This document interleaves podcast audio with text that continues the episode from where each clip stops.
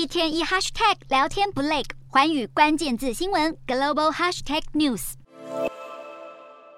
身穿白色防护衣的防疫人员，俗称“大白”，这两年多来在中国各地随处可见。而为了贯彻严格的清零政策，“大白”三天两头就会替民众进行核酸检测。有时候为了执行风控，甚至会跟民众发生冲突。随着中国各地陆续宣布取消密集核酸检测，“大白”的身影也越来越少出现。政策大转弯，恐怕也导致数百万的大白们丢了饭碗。除了防疫人员没了工作，要说影响最深的，恐怕就是一系列与防疫相关的产业招标。例如，深圳的防疫旅馆取消定期消毒招标，成都取消隔离用品的招标，山东核酸实验室也取消改造的招标。或者取消追踪病毒传播软体、隔离警报器、监控设备之类的采购计划。根据路透社最新估计，中国光是今年的防疫预算高达一点六兆台币，这些钱大多进了防疫相关产业的口袋。也难怪许多中国人民质疑，政府之前为何坚持清零，为的就是维护这些业者的利益。眼下长期的清零政策终于结束，也让原本荷包赚满满的各个防疫产业，现在恐怕面临失去收入命脉的大困境。